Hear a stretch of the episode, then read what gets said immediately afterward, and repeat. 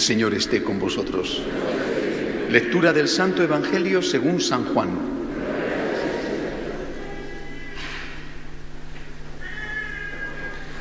Al anochecer de aquel día, el primero de la semana, estaban los discípulos en una casa con las puertas cerradas por miedo a los judíos. En esto entró Jesús, se puso en medio y les dijo, paz a vosotros. Y diciendo esto les enseñó las manos y el costado. Y los discípulos se llenaron de alegría al ver al Señor. Jesús repitió, paz a vosotros. Como el Padre me ha enviado, así también os envío yo. Y dicho esto, exhaló su aliento sobre ellos y les dijo, recibid el Espíritu Santo. A quienes les perdonéis los pecados les quedan perdonados. A quienes se los retengáis les quedan retenidos. Palabra del Señor.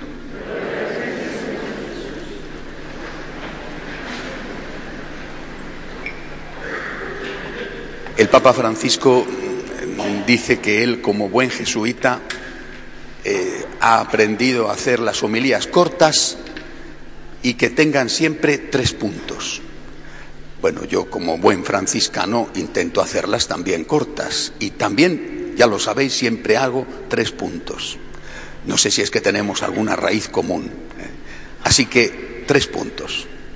Primero, hoy es Pentecostés, así que hay que hacer una catequesis sobre el personaje, el Espíritu Santo. Eh, yo creo que hay un punto en el cual, sin darnos cuenta, terminamos por cosificar o intelectualizarlo todo. Estamos hablando de alguien, de alguien, de una persona. La semana que viene hablaremos de la Santísima Trinidad. Es una persona, no es un concepto, no es una idea, no es una cosa, eh, no es una fuente de eh, dones, y es una fuente de dones, pero no es en primer lugar una fuente de dones. Estamos hablando de alguien esto es lo primero que hoy tenemos que recordar. El Espíritu Santo es una persona, la tercera persona de la Santísima Trinidad, que con el Padre y el Hijo comparten la única, única naturaleza divina, pero que es una persona diferente, es alguien. Así que la primera meditación viene para hacernos una pregunta. ¿Tengo yo una relación con el Espíritu Santo? Y seguramente la respuesta común es no.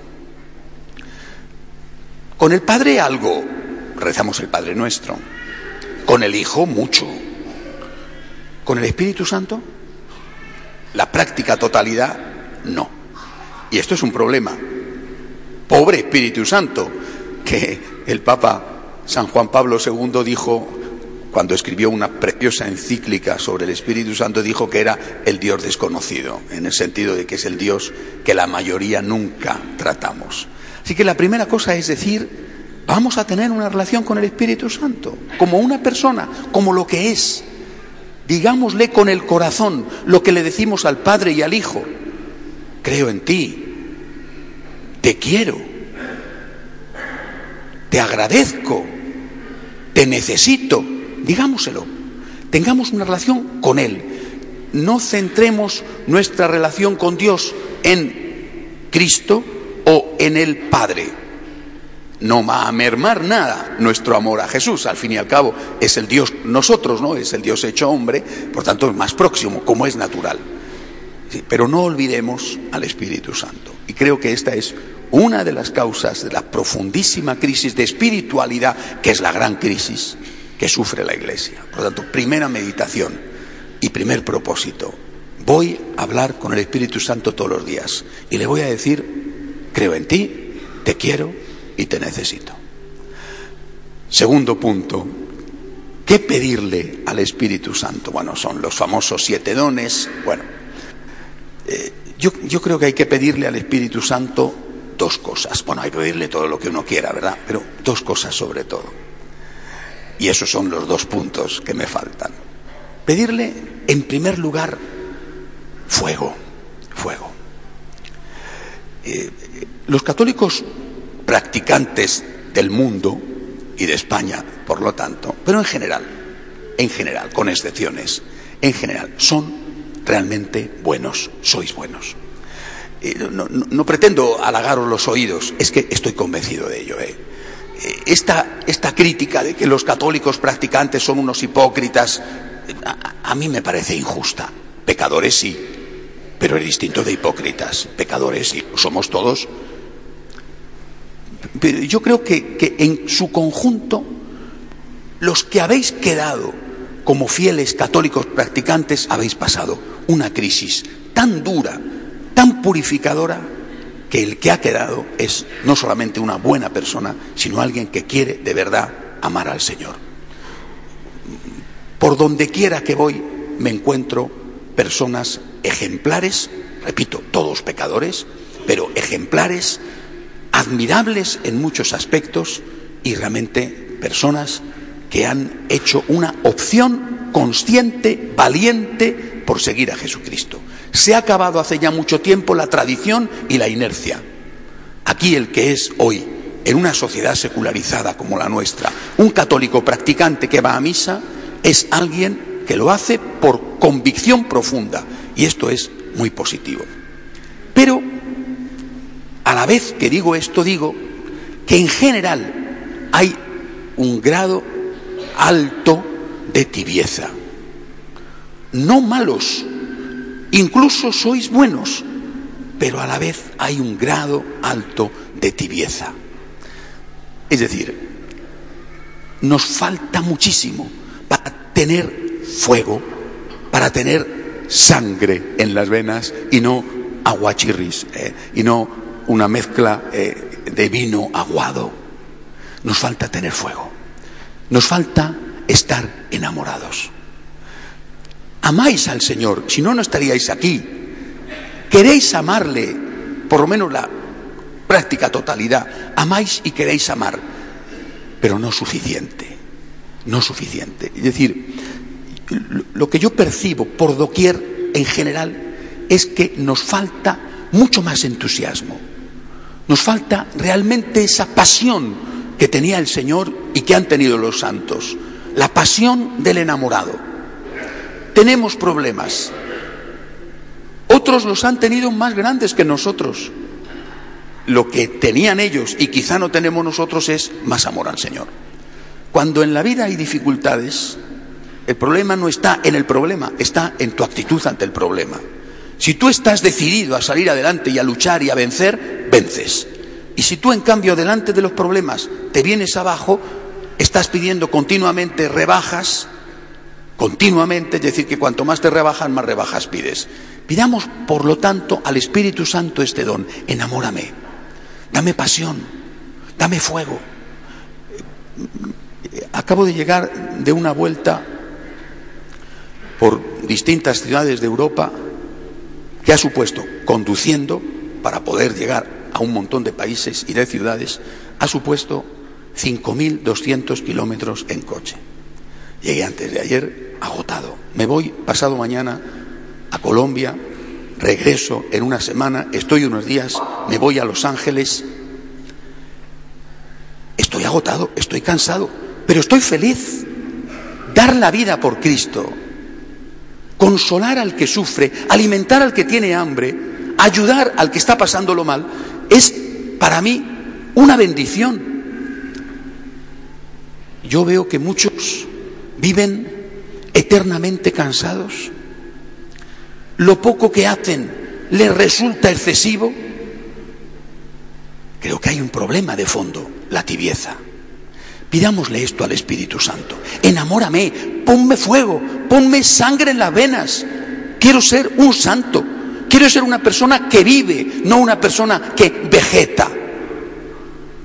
Hace muchos años, cuando, cuando tenía más tiempo que ahora para leer, leí muchísimas obras de Pemán, que es un, un escritor proscrito en España porque era de derechas. ¿eh? Os lo recomiendo, fantástico. ¿eh? Aparte que escribía como los ángeles, tenía algo interesante que decir y no porquerías. Y hay una obra, entre las muchas que hizo de tipo religioso, es El Divino Impaciente. Habla de San Francisco Javier. Dice, le hace decir Pemán a San Francisco Javier, está San Francisco Javier en Goa, eh, intentan retenerle allí una señora con malas artes y para malas cosas, eh, pero que parecía muy piadosa, y San Francisco Javier quería marchar a evangelizar. Y le contesta a la señora, soy más amigo del viento, señora, que de la brisa. Hay que hacer el bien deprisa, que el mal no pierde momento. Pidámosle esto al Espíritu Santo. Queridos amigos, el mal no pierde momento. Guerras, hambres, divorcios, abortos, deserciones, falta de vocaciones. El mal no pierde momento, hiere por aquí, por allá. ¿Y nosotros qué hacemos? Mirarlo, criticarlo, menear la cabeza, decir que mal va todo, hay que ver qué futuro más negro tenemos, en España no hay niños, tal.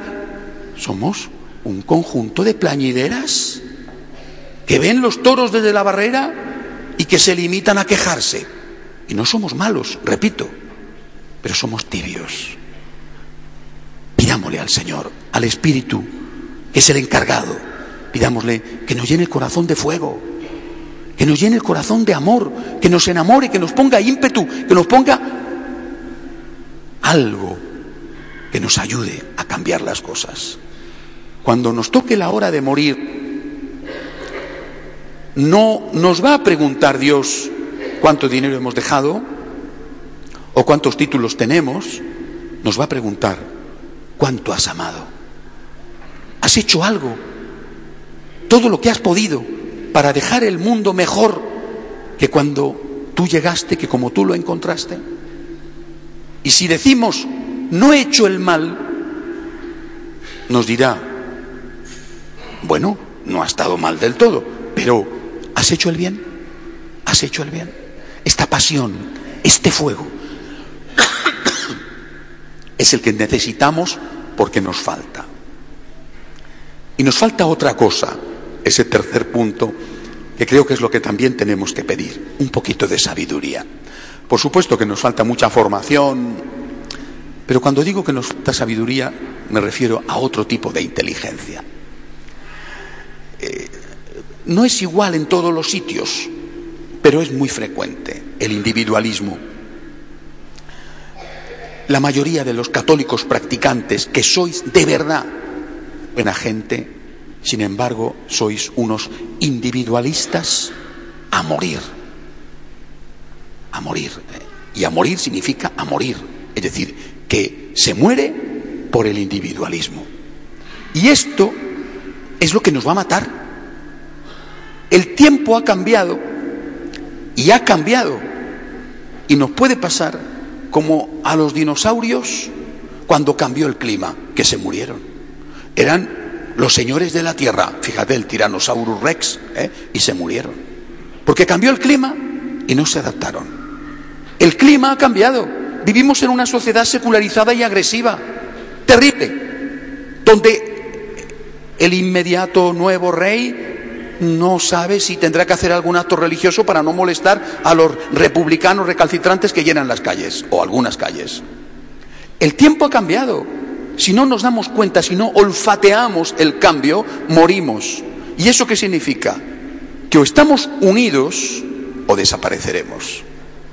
Y esta unidad no es solamente la unidad en lo esencial, la fe, la aceptación de las enseñanzas de la Iglesia, la participación en una Eucaristía común una vez a la semana. Esta unidad pasa por participar en grupos, los que sean, pero en grupos. Sin esto, moriremos. El individualismo nos mata. Hoy, que es el día de Pentecostés, es también el día del apostolado seglar, no solo de la tradicional y clásica acción católica, sino de los nuevos movimientos. Es imprescindible, pero esto requiere vencer el problema anterior, la pereza, la tibieza. Vosotros no decís, no tengo tiempo para ir a misa el domingo, y venís, y hacéis muy bien. Del mismo modo, no tenéis que decir, no tengo tiempo para ir a un grupo una vez a la semana o una vez cada 15 días o una vez al mes.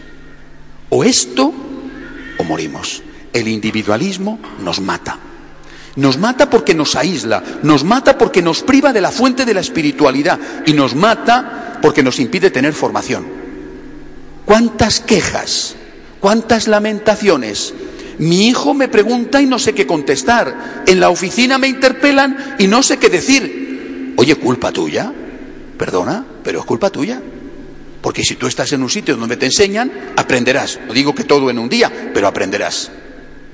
Si no tienes entusiasmo, fuego, fuerza y formación, no es culpa del papá, del obispo, ni siquiera del cura, es culpa tuya. Por eso, resumo, primero, el Espíritu Santo es alguien, tengamos una relación con Él todos los días. Te quiero, te adoro, te necesito. Y pidámosle estas dos cosas, fuego, pedid fuego, pedid amor, pedid amor. Hay un precioso verso de San Agustín que tendremos que rezar todos los días. Dame amor, vida mía, diré a voces, porque dándome amor, en él te goces. No me dejes que me convierta en una lechuga, en una pasamustia. Quiero ser una persona viva. Pidámosle amor y unámonos con otros. Paguemos el precio de la unidad para no pagar el precio del individualismo, que es lo que nos mata. Que así sea.